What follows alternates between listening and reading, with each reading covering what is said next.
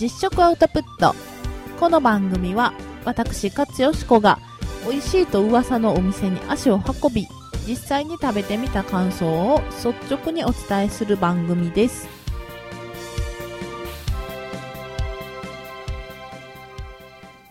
皆さんおはようございます。実食アウトプット勝よしこです。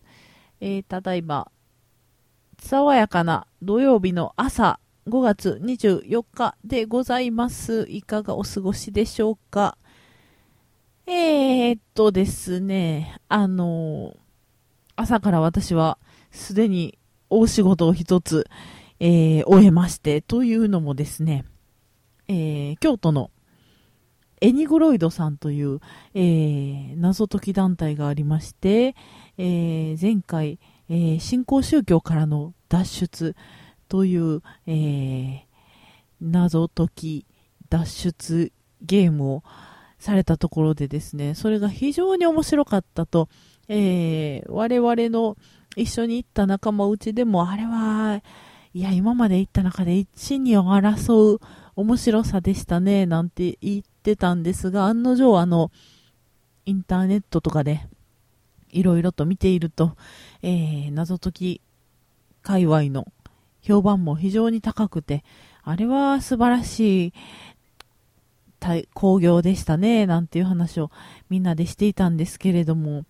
えー、そのエニグロイドさんの新作が、えー、本能寺からの脱出ということで、えー、京都の本能寺が、え燃え盛る本能寺からなんか脱出するのかな何なんかな？なんかわかんないですけど、私はあの、ご存知の通り、えー、歴史に関しては人一倍の疎さ、えー、そして興味のなさを誇っておりまして、えー、先日、えー、京都にわざわざ行って、えー、浜栗御門というところを見てきて、初めて、はあ、浜栗御門の変というのがあったんですね、という話を聞いて、え知ったぐらいのことです。本能寺の変も多分、え織田信長が明智光秀に裏切られたっていう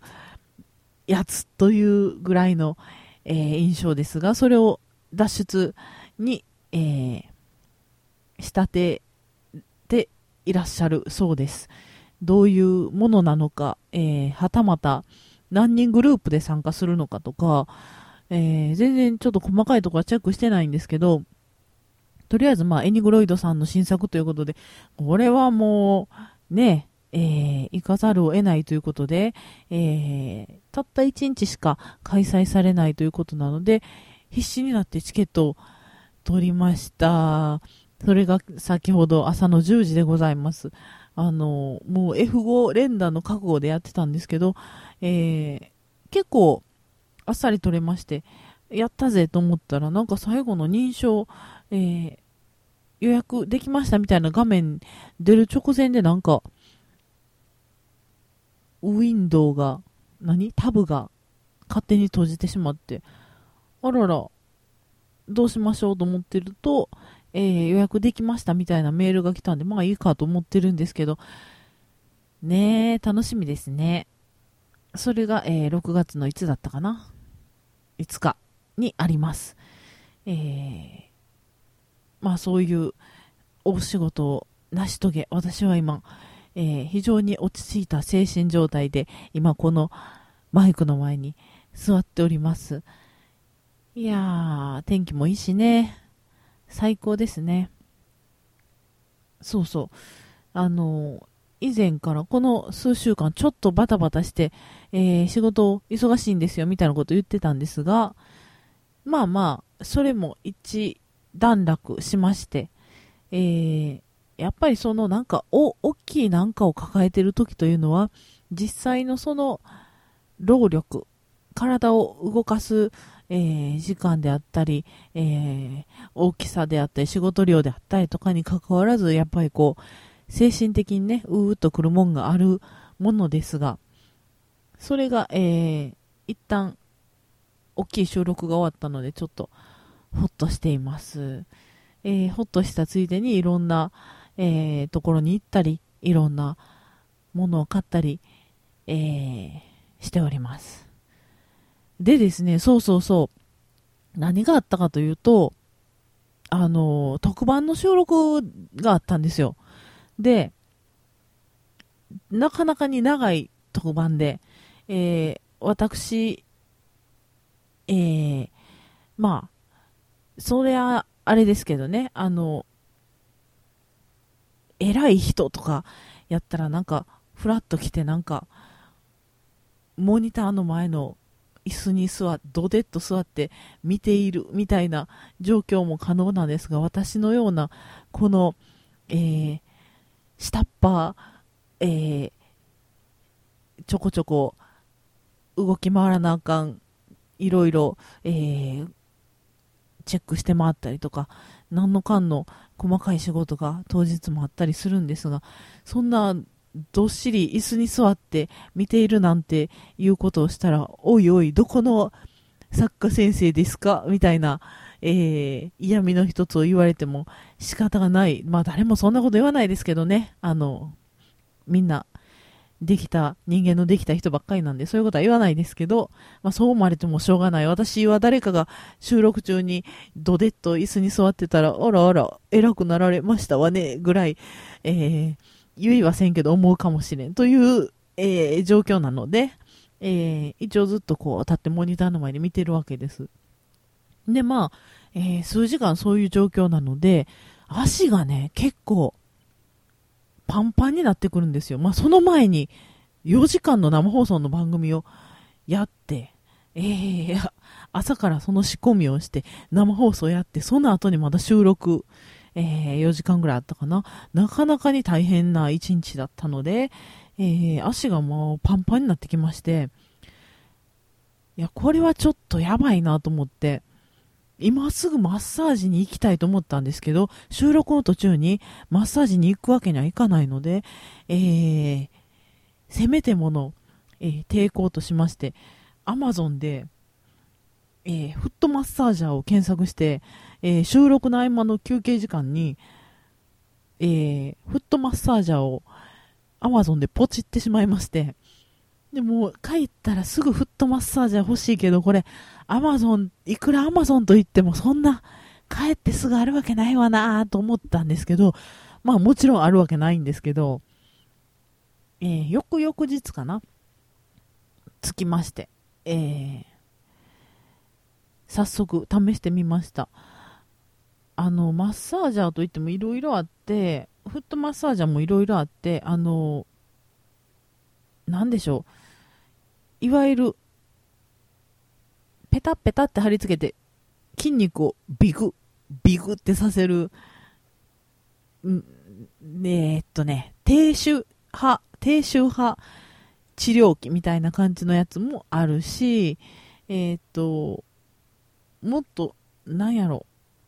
スキーブーツみたいな感じの、スキーブーツが2つくっついたみたいな感じの中に足をカポッと入れて、えー、足全体を揉まれるみたいなやつもあるし、えー、いろいろあるんですが、その足全体カポッと入れるやつは、さすがに物は良さそう、気持ち良さそうなんですけど、結構高いんですね。うん、数万円とかするので、それをちょっとまあ、かさばるのもかさばるし、ねえ、ちょっとどうでしょうと思いまして、えっ、ー、と、私が買ったのはオムロンの、えっと、なぜオムロンかというとですね、原理的にあれに非常に近いんですね。血圧測るやつ。えっ、ー、と、えっ、ー、と、何やったっけ？誰かがクイズシーンでアッパークって言ってた、えー、シュッシュッシュッシュって空気入れて、えー、ファーって空気抜くみたいな機械使うじゃないですか、あの、血圧を測るときに。もう私はあのアッパークが、えー、あまりにも印象深すぎて、正式な名前が全く頭に入ってこないですけど、あの機械を、まあ、オムロンさんね、あの、血圧計も作ってらっしゃるので、その技術を活かしてだとは思うんですけれども、えー、フットマッサージャーにも応用してらっしゃいます。あの、ふくらはぎに、えー、なんていうんやったっけ？あの、ベロクロ、えー、何、マジックテープ、えー、面ファスナー、面ファスナーで留めまして、えー、ある程度きつめに巻くんですね。えー、形状的にはまあ、えー、25センチぐらいの幅の帯ですわ。それを巻きます。えー、そしてですね、あのスイッチオンしますと、そこにシュッシュッシュッシュッと空気がじりじりと入ってきて、足が締め付けられる。そして、ある瞬間その空気がふわーっと抜けて、足がリラックスするというやつを、その帯の中で、下半分やって、上半分やって、下半分やって上半分やってという感じで、こう、リンパをですね、つま先から流すがごとく、えー、そういうマッサージの仕方をしてくれるわけです。これがね、なかなかに気持ちよくて、なんとお値段、えー、アマゾンで買ったんですけど、5100何ぼとかなんか5000円ちょっとぐらいやったんですけど、や、これは全然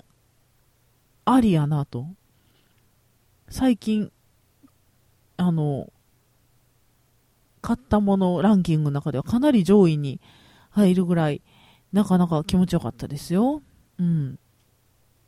いい買い物をしましたね。あの、急な発注にもかかわらず、えー、なかなか良いものを選べたなと、えー、自画自賛しております。えー、そういうオムロンさんの空気圧式のフットマッサージャーを買いましたよというお話。あとですね、なんだろう。そうそう、この間ね、えー、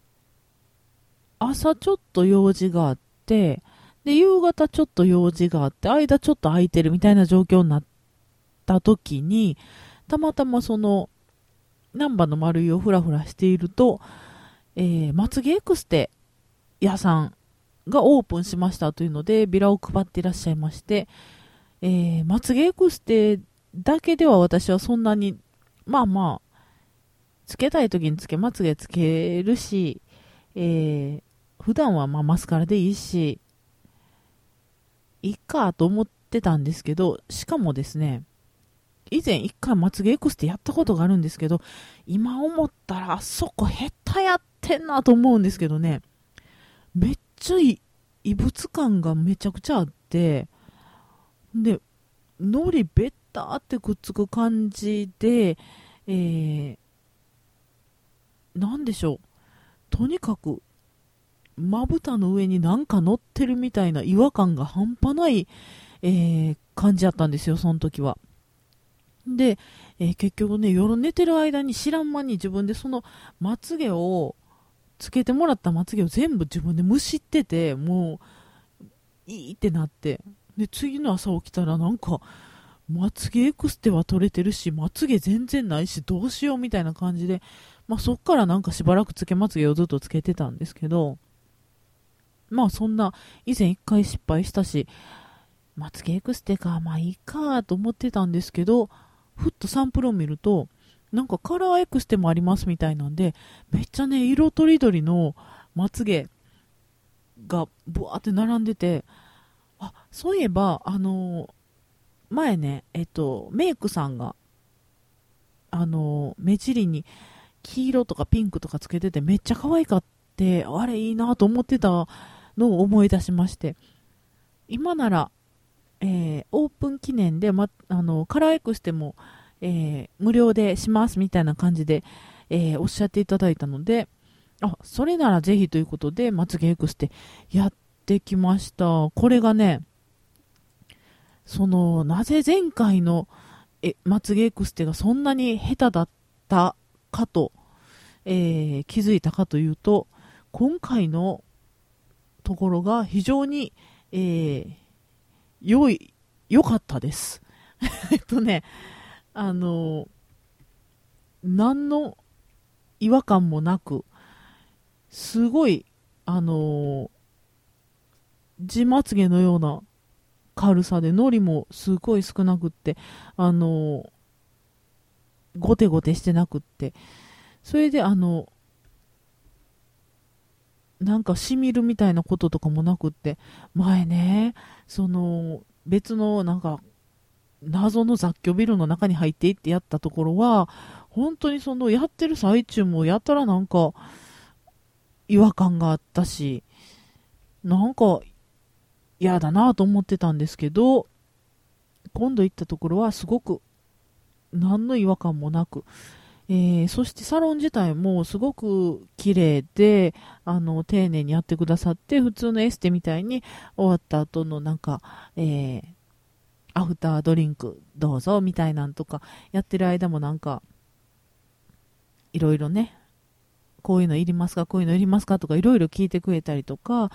あの、終わった後も、なんや、あの、いるもんあったら言ってくださいみたいなリストを渡されて、くるくるカーラーとかね、えー、っと、コテとか、えー、ヘアアイロンとか、いろいろ、えー、リストをもらえたりして、んめっちゃなんか丁寧な感じのお店でしたね。いや、特別高いかと言われるとそうでもない。高かったんかなわかんないですけど、私は前そんなあの激安のとこに行った記憶しかないので、よくわかんないんですけど、今回のやつは、えー、60本60本の120本で、えー、カラーエクスって、えー、目尻に、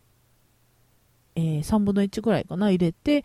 1万5000円で、なんやかんやの割引あって、1万2000円ぐらいでしたね。なんか初回限定割引とか、なんだかんだでそれぐらいで。で、えー、めっちゃいいですよ。目尻にね、あの、ピンクのカラー X って押したんですけど、なんか、程よい奇抜さというか、あの、あんまりパンキッシュになりすぎもせず、それでいて、なんでしょうね。えー、お上品な服にも合わせれそうやけど、えー、ちょっと人と違う感じみたいな感じになって非常に満足しております、えー、サロンの名前をねずっと検索していたのですがあここですね。シルエットというお店です。難波丸井の4階にあります。うん。そこはそのまつげのエクステとあと眉毛のスタイリングもやってらっしゃって、眉毛スタイリング、えー、男性の方も結構来られますよとおっしゃってたので、なんか、スタイリングすると随分雰囲気変わると言ってはってんけど、まあ普段は前髪下ろしてるから見えへんから別にええかと思ったりもしつつ、まあちょっとまたね、暇な時に時間余ったら行ってもいいかななんて思っております。まあそういうまつげエクして久しぶりにしたよ。まつげをピンク色にして、えー、楽しかったよというお話です。ああそうそう。それをねやってもらってる間いやさいや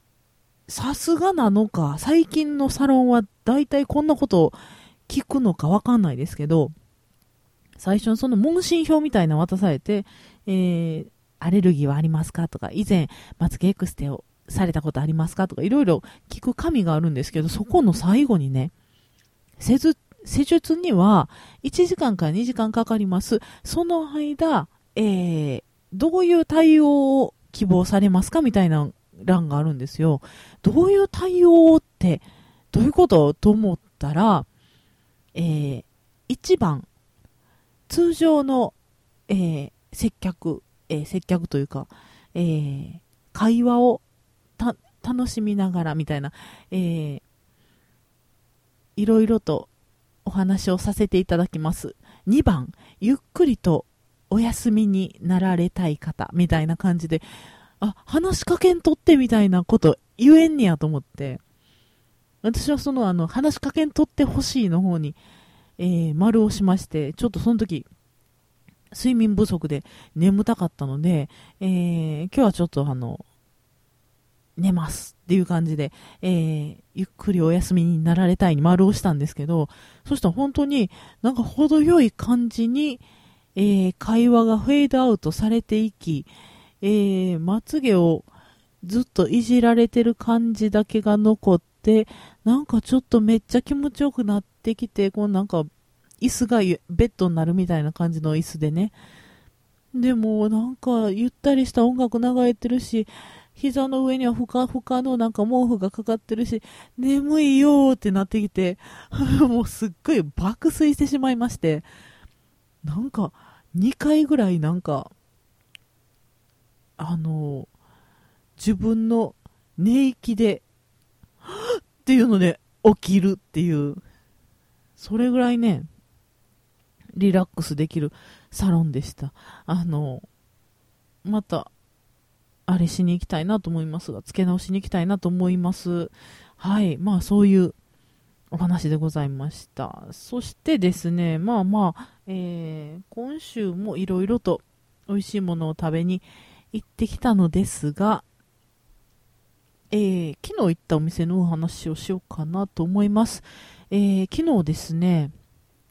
まあ、ひょんなことから玉造りに行きまして、玉造りというのはご存知ない方、大阪の方なら、えー、誰でもご存知というような、えー、ところかな。どうですかな。あの、大阪城の近くです。うん。森の宮とかの近くなんですけど、えー、玉を作るの玉作りですね。作るはこう造船所の像ですけれども、えー、そういう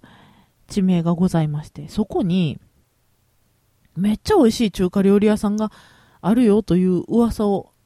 以前から聞いておりまして、えー、そこに行ってきました。えー、純華楼さんという、えー、純は純粋の純で、花は、えー、花ですね。草冠の花。で、楼が楼閣の楼です。で、えー、まあちょっとあのどんなお店やろう、ホームページというか食べログとか見てると、国家資格最高位の特級中士、厨房の中に、こう、師匠の師かな？うん。による、四川本場の味をどうぞお楽しみくださいみたいなことが書いてあって、いや、これはちょっと、美味しそうやし、なんか、ちょっと高級な感じする店かもしれん。ちょっとやばい。どうしよう。と思いつつ、えー、若干ビビりながら行ったんですが、行ったらですね、あの、本場に働いてらっしゃる方も皆さん、あの、中国から来られた感じの方なのかな？片言っぽい日本語を喋ってらっしゃいましたが、えー、綺麗な女の人とかね、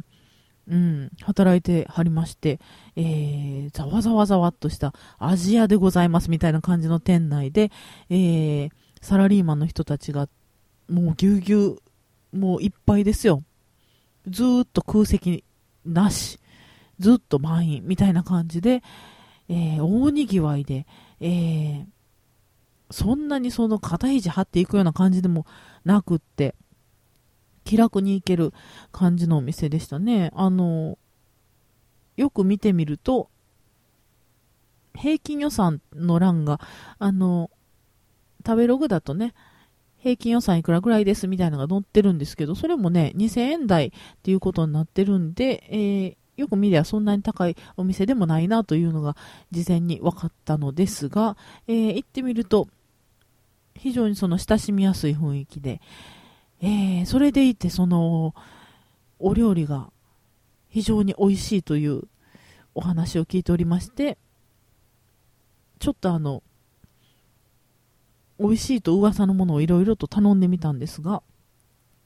四川料理ということでね、えー、激辛の麻婆豆腐であるとか、えー、激辛って書いてましたよ。あとね、餃子。餃子がすごい美味しかった。えー、あとね、四川焼きそば。あと、激辛蒸し鶏の四川ごまからしソースみたいな、いわゆるあの、よだれ鶏みたいな名前でね、他のお店では出てたりしますが、えー、そういうのを頼みまして、いろいろと食べました。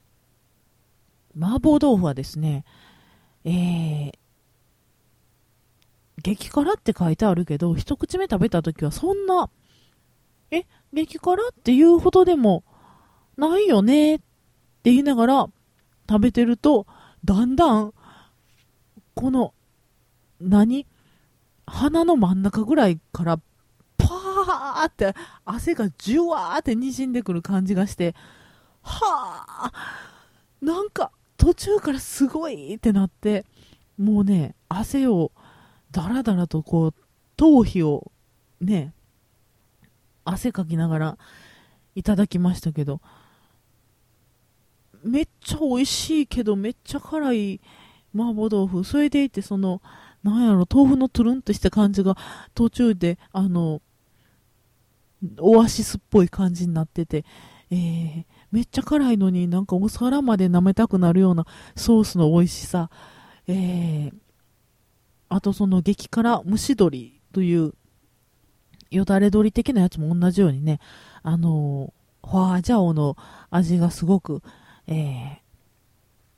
ー、効いてて、香り高くって、あのー、蒸し鶏の上に真っ赤なドローっとしたソースがかかってるんですけど、それがね、まあ、ラー油とかかな？ラー油とか、あの、ホアジャオとか、あとちょっとお酢の酸味の感じもありますし、えー、そういういろんなスパイスが混じったやつが、ドロッとかかっていて、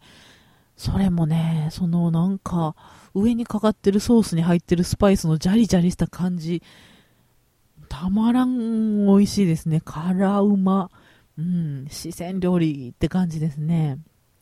あとこの店の名物が、えー、餃子なんですけど、餃子がですね、見た目は、まあまあ大きくもなく小さくもなく、えー、王将の餃子より一回りちっちゃめの感じで、えー、餃子の大きさの基準が王将っていうのもどうかと思うんですけど、えー、皮がちょっと薄めで中の具が、え、透けてる感じがして、綺麗な感じの餃子なんですけれども、これがですね、えー、なんでしょう。ちょっと他で食べたことない感じ。中の肉汁が、まあ、肉汁、じゅわっていうのは、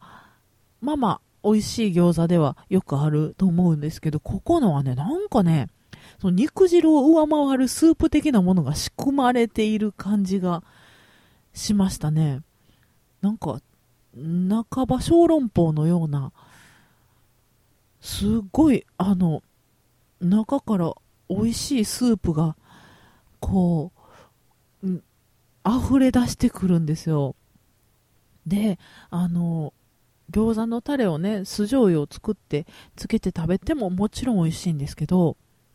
何もつけんずに食べてもむちゃくちゃ美味しい。いや、ほんとね、餃子おかわりするぐらい美味しかったですね。うん。あと、まあ、四川焼きそばも美味しかっ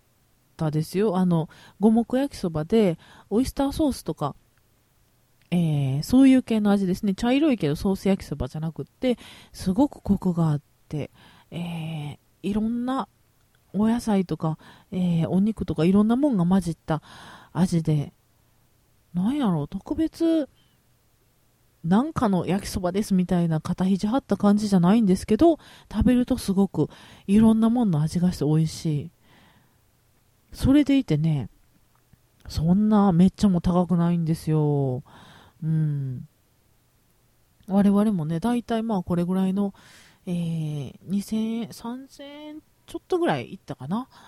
まあそれぐらいのお値段で、えー、お腹いっぱい食べて飲んで